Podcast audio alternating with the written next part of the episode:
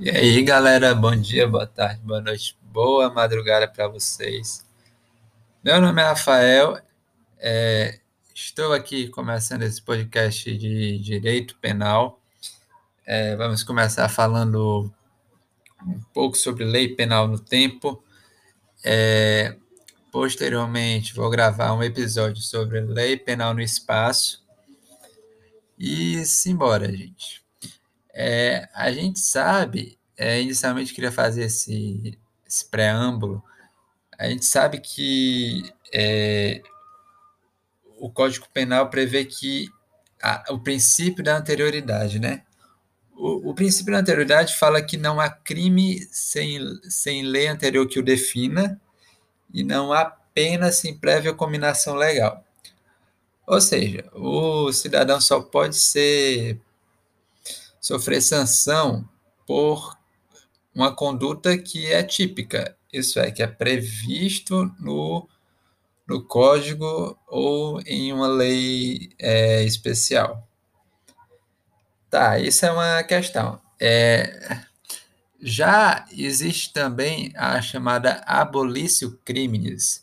O que é abolício crimes? É a revogação de uma conduta típica. Isso, isso quer dizer o quê? É, que o cidadão não vai poder ser punido por, é, não, pode, não vai poder ser punido ou continuar ser punido por uma conduta que deixou de ser crime.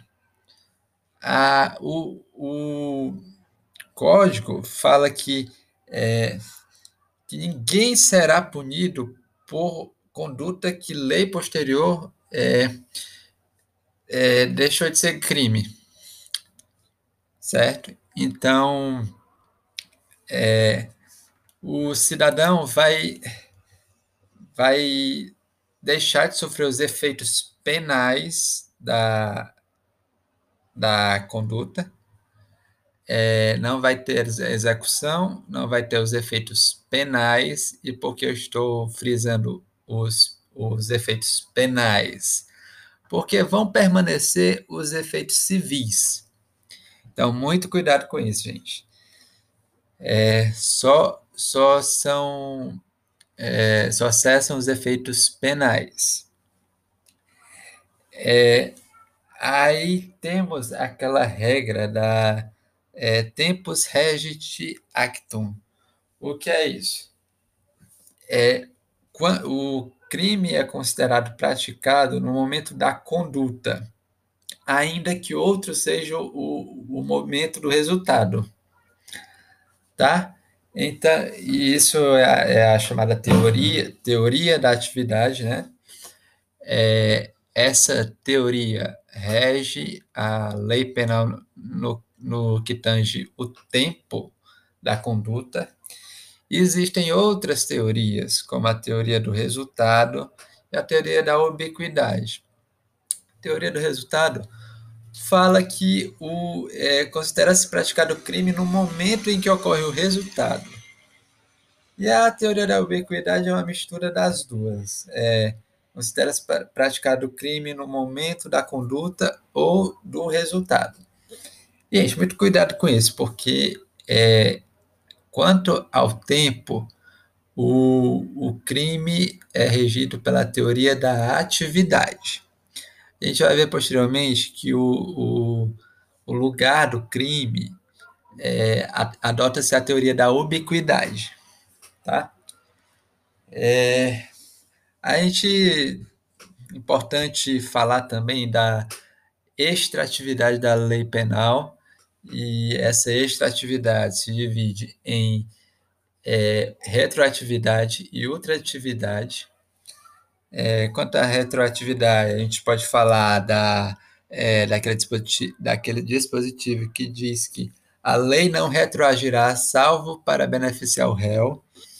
Então, é, só, só, a lei só vai, a lei nova só vai incidir sobre a conduta se for para se for para beneficiar o réu, é, porque o, o, o, cidadão comete uma, um, uma infração penal e aí, é, no momento dessa infração, está é, em vigência uma lei é, mais gravosa. Posteriormente, é, é dita-se uma lei é, menos gravosa para o tipo penal é, da conduta do cidadão. Então, essa nova lei vai incidir sobre essa conduta, tá? E a teoria da outra atividade, gente. A teoria da outra atividade consiste é, na continuidade da aplicação de uma lei revogada, devido a essa ser mais benéfica ao réu. Então, é basicamente o contrário da retroatividade, tá? É, e aí é importante falar da súmula 711 do STF, que diz que os crimes permanentes e os crimes continuados, é, aos, aos, a esses crimes, aplica-se a lei mais gravosas se sua vigência é anterior à cessação da continuidade ou da permanência. O que isso significa, gente? É, a, crimes permanentes. Primeiro, o que são crimes permanentes e continuados? Crimes permanentes são crimes em que o seu resultado se prolonga no tempo. Então, sequestro. Por exemplo, o cara sequestra uma pessoa e ela fica em cativeiro durante dias. E então o resultado é, é se prolonga no tempo. Já o crime, continu, o crime continuado é aquela conduta que é reiteradamente praticada pelo cidadão.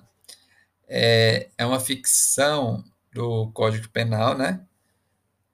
Uma ficção do direito penal é, e, e beneficia o réu, obviamente. E é, essa continuidade ela vai é, vai, vai haver uma, a mesma conduta reiteradas, reiteradas vezes é, praticada pelo cidadão.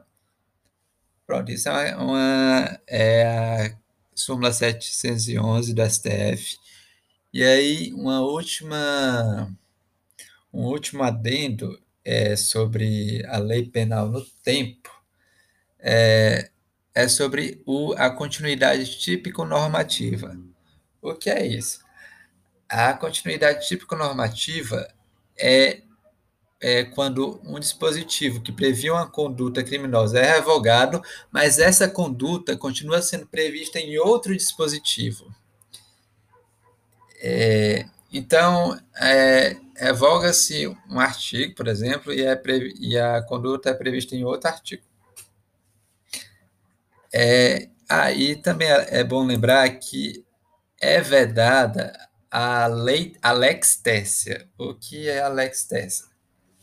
É, significa que uma lei menos gravosa é, foi editada, e, só que, na verdade, existe uma parte da, é, uma parte do, do, da descrição do, da pena que é mais gravosa em relação à anterior, em, em relação à lei anterior, e outra parte é, é menos gravosa que a, a lei revogada.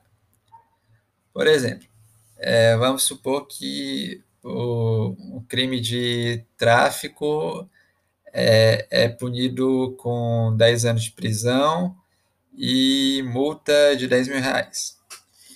Só que depois é dita-se é, uma nova lei que prevê que o, o, esse crime é punido com a pena de cinco anos é, mais 100 mil reais de multa.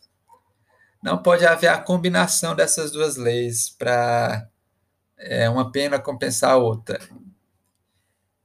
É, e é isso, gente. Por enquanto, é, Lei Penal do Tempo já foi. É, posteriormente, vou gravar sobre é, lei penal no espaço.